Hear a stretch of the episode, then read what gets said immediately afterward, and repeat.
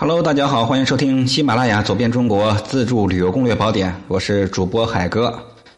我们的自助旅游俱乐部啊，正在面向全国啊招收小伙伴、志愿者。只要你有时间、有功夫、有兴趣、有经济基础、有交通工具，都欢迎报名。我们一比一同呢游山玩水，是乐在其中。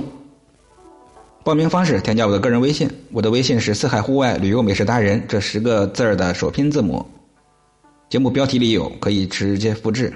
希望能够我们真真实实的行走在路上。这一期呢，作为贵阳自助攻略的最后一期啊，也是一个补充吧，对上一集录制的下集一个补充。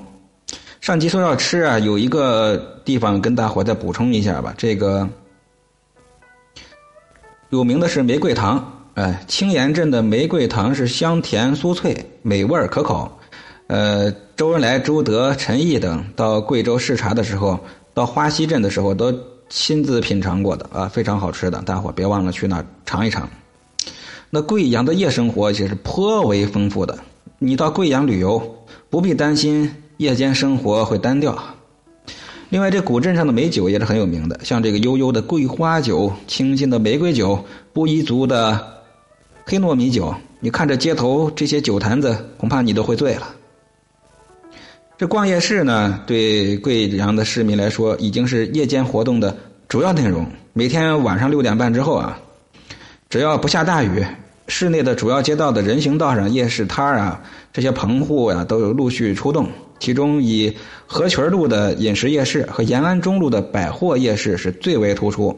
这合群路小吃一条街，刚刚我说过了，长约五百米，沿街两边的人行道上小吃摊比比皆是，什么烧烤、砂锅、家常菜、甜品、特色小吃等等是应有尽有。嗯，本地老百姓去吃的地方就是好吃的地方啊。那有人说贵阳的夜生活从九点开始，贵阳有影剧院十多家，众多的保龄球馆、康乐宫、夜总会、酒吧、咖啡厅，这是年轻人聚会的一个场所。各种的吧多集中在陕西路、合群路、北京路和南门一带。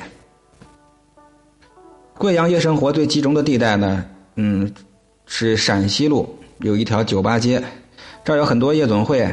咖啡吧、酒吧、茶吧，年轻人和美女较多的酒吧，有香格里拉，比较有名而且情调不错的咖啡馆呢，有昨日重现等。坐公交车十八路就能到了陕西路。然后呢是酒库音乐酒吧，老板这一对夫妇都是音乐人，他们多年来对音乐很执着，再加上优雅的环境、和谐的气氛，让这里的生意呢是异常火爆。酒库音乐酒吧在富水北路一百零一号。除了喝啤酒、咖啡之外呢，大家可以到中途咖啡，在这儿可以射飞镖，看看主人从各地带回来的图片，同时还是很多户外旅行爱好者的一个集中地。中途咖啡地址在云岩区中山中路。那在贵阳啊，这些年来除了这个泡吧之外，喝茶也是非常受推崇。很多茶艺馆大多数都环境清幽，除了可以品尝到。清香四溢的香茗，还可以观赏到民俗表演。最有名的是扶风山路的阳明祠。呃，有两家吧，一个是近水楼，顾名思义啊，近水楼台先得月的意思。喝功夫茶和观赏台湾茶道的好去处。坐在临水的位子，恍惚如梦回旧日秦淮。地址在大南门甲秀楼旁，坐八路、十一路、十五路到南门下车，走两分钟就到了。然后推荐另一个喝茶，就是我刚才说的阳明祠了。出月亮的晚上啊，是你喝茶的一个上选之地。古代建筑配上古筝和琵琶，喝上一口清茶啊，应该说品上一口清茶，夫复何求？如果是中秋桂花厅，会桂花飘香。再问明月几时有？哎，那很是享受。价格呢，也是自然不菲的啊，包里面要。有充足的预算，坐六路公交车就行了。地址是在东山。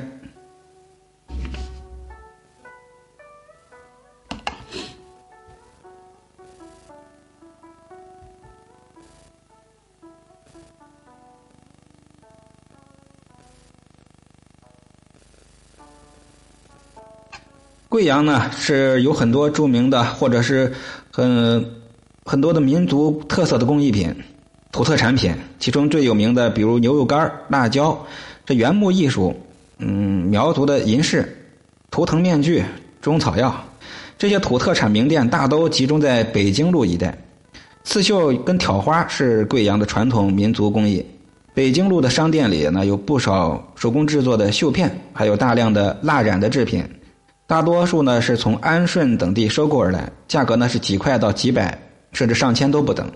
贵阳的拥有很多富有的地方民族特色的工艺品、土特产品，其中啊，还是刚才我说的牛肉干、辣椒、中药、苗银、牛角制品，或者还有一些粗犷古朴的图腾面具啊，大伙在购买的时候一定要注意，可以多搞搞价。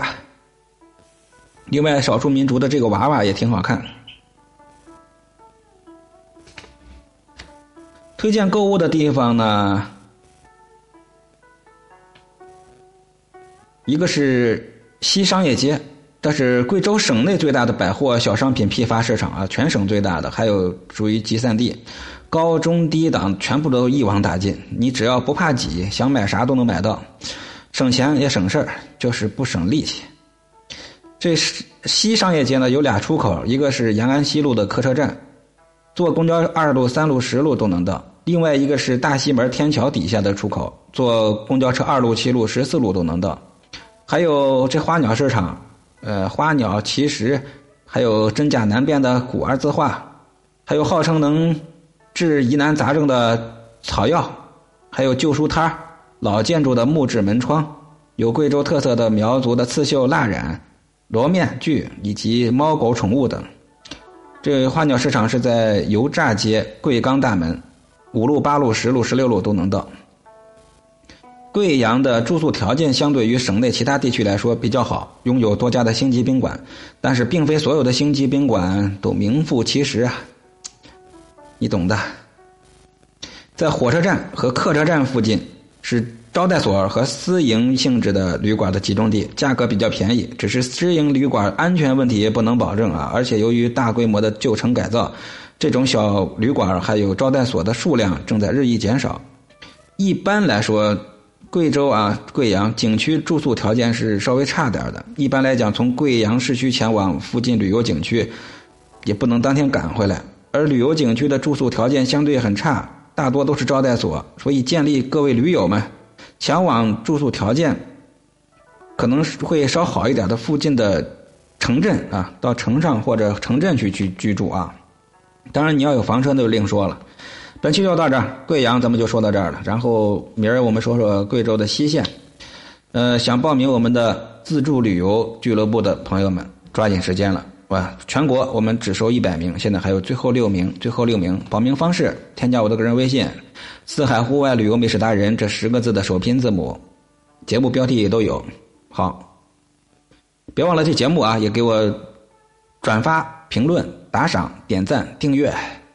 好，就这样，Bye bye.